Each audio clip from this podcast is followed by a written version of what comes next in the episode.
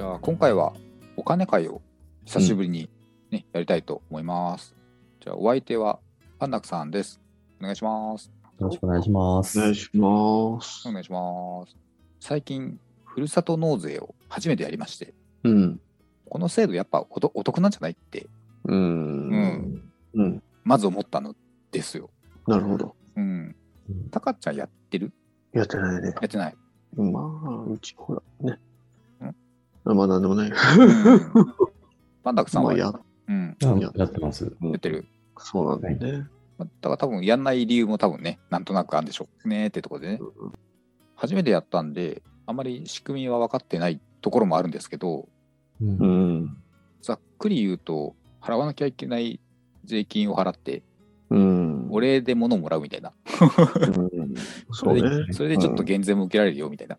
うん。そんくらいの感じでいるんですけど、そうね。まあ、2000円でそれ以上のものが返ってくるみたいなイメージか。うん、まあ、自己負担が2000円っていう。そうですよね。ういいんと。思いますね。最初はめちゃくちゃ良かったんですけど、うん、今基準うがん1万円の寄付でだいたい3000円ぐらい。うん還元率が3割以下っていうのが決まってて、うん、そうですよね。うん。だからまあその、で、プラス節税効果があるっていうのなんで、うん、でもうサラリーマンだったり、僕ら公務員だと、うん、節税対策がほとんどできないですね。中で、うんまあ、節税して、お得にまあできるっていう制度なんで、まあ、やった方がいいなって。で、最初の初期の頃は手間だったんですよ。う、うんん。ワンストップ特例っていうのがなかったんであ、ーうん。今はもう5つの自治体までだったら、結局各手間はいくらかあるんですけど、まあ、そうやる方そうかのをお勧めしますね。じゃあパンダクさん、うんその時期からもうやってるってことっすね。そのワンね、ス初ト期ッから、プ。初期から。最初のワンストップがないときは、なかなか手が出なかったんで、多分やらない側の人と、今やってない側の人と気持ちは一緒似たところがあったかなっていう。ああ。うん、やっぱ分かりにくいんで、うんどれぐらい返ってきての前に、やっぱり一回払わないといけないんで、税金が減るっていう形で返ってくるから、うん、そうですよね。うん手持ちのお金といえば、なんかなくなってしまうっていう、そうそですねの感感覚の話ですけど、ま、なんか前払いみたいな、そうそうあー税金の全納みたいな。で、うん少しだけ戻ってくる。うんそうだね。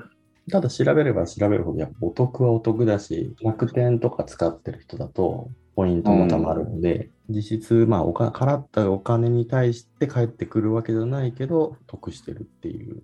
節約型の人は、日用品をもらう。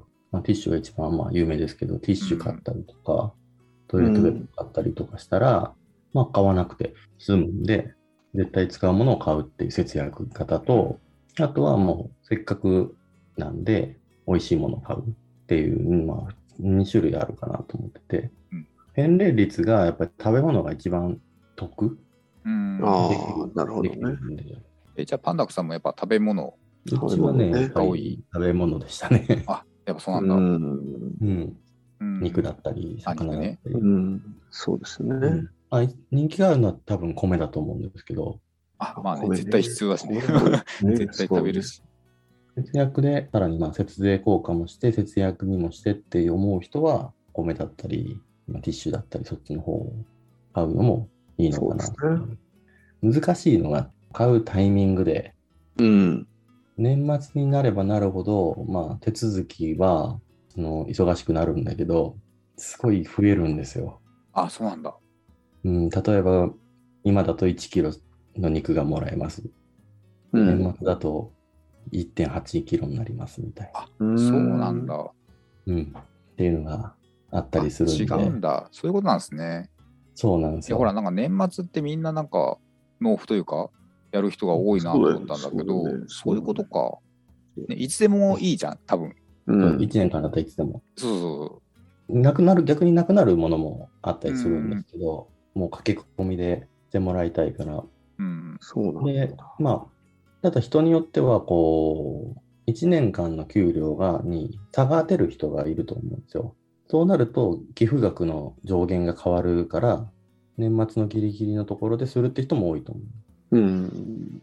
あ、それ知らなかったので、もうやっちゃった。うまあまあ、ほらそれはまた次に生かす。 そう、そう、そうね。ちょっとずつして、最後年末に多めに、あフィナあ、ああのフィナーレあ、ああ、なるほどね。やりう方すると、ん。あとはまあ、楽天でしてたら、そのポイントがたくさんつく日、を狙ってやったりとかもすると思うんで、ああ、なるほど。ネット見たら、その還元率が、のもうパーセンテージも出たりするんで、うん。うん、ただまあ、そこまでこだわりがなければ、自分が欲しいものっていいんじゃないかなと思うんですけどね。ですよね。そう。なので、今回ちょっと私がやったのは、埼玉県鶴ヶ島市ってとこでして、おお、鶴ヶ島ね。あの、川越の方がね。ああ、よくご存知で。なんかね、息子が好きなものを作っている工場がそこにあるみたいで、はいはいはい。そこの商品が返礼品としてうん、して帰ってくるんで、なんかちょっと息子にプレゼントにもなるかなみたいな、なるほどね。うんいいですね。感じなので、まし考えてないで、やっちゃったんですおけいどいいいいいんじゃないですか。うん、全う然ん多分そういうお得感であると、ちょっと分かんなくて、 うんうん。で、あとちょっと応援したいかなっていううん好きなね、うん商品なんで、そうあ。そこだよね。還元率だとかっていうのを突き詰めるのもいいと思うんですけど、まあまそうあでやすっよねぱりこう、う投資とかでもそうですけど、うん自分が応援したいところだとかっていうのを、うんうんうん興味を持ったところの第一歩になるんだったら、それが一番うんいいんじゃないかな。で、詳しくなってきて、うんその自分の考え方であの選ぶものを変えていくっていうのが、まあ、順当な順番なのかなってうん思いますけどね。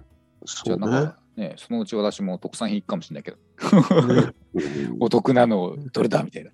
で、お得で食べ物を選ぶんだったら、やっぱりうん分割した方がいい。あそうですよねね。うちはあのまとめてじゃなくてね結構まとめてやっちゃったんで、うん冷蔵庫に入りきらないぐらいになっちゃあって、そうね、それあるね。そうですね。で、選択肢として何個か、何月に来るようにっていうのも、いくらか選べれるんで、 あ、う。そうんなんだ。。それそうをい、うこと可能なの。あ、そうか、ものによるんですね。やっぱそれもね。ものによりますね。うまく月1回来るようにこう調整してみたいなね。あ、そうそう、そういうことだよね。あ、ただなんか上限があるんだよね、確かね。でもちょっとそこも睨みつつだよね。そうなんですよ。シミュレーションのサイトもあるから、その各年収だったり、うん各構成だったりで。それでもそれもあのいろんなケースがあるんで、シミュレーションはした方がいいかなと、あくまで目安かなって思うんで、ねうんなんか、がっつりやると、すごいいろんな項目入れなきゃいけないみたいな感じなんそで、なんか、なんかめんどくさいなと思って、もうね年収だけで上限を調べて、 うん。もうやっちゃったんですけどね。本当にお得にするんだったら、その正確にきっちり計算して、うん。上限ギリギリを攻めてもいいと思うんですけど、まあそうじゃなくて、ちょっとお得にしたいなって言ったら、まあそのう思ってる額よりちょっと減らしとけば、まあまそうあですね。そんなに問題ないんじゃないかと思うんですけど、とりあえず今年はもう鶴ヶ島市応援しますっていう、 だけで。言っちゃったねもう 来年からちゃんとやろはい。うんううんまあ、ね、お得をも求めるのもいいですけど、うん本当自分が欲しいもの、でも、そうですね。うん。ね結果としてどっちにしたしろ得なんで、うんやっぱお得はお得だと思うんですよね多分分。お得度をどれだけ上げ上げていくかっていうところになってくるんで、うん。できれればやっぱりやった方がいいかなとは思うんですけど、やっぱね、すごく払ってるんでね、税金は。うん。減らせれるんなら、減らせることはした方がいいかな。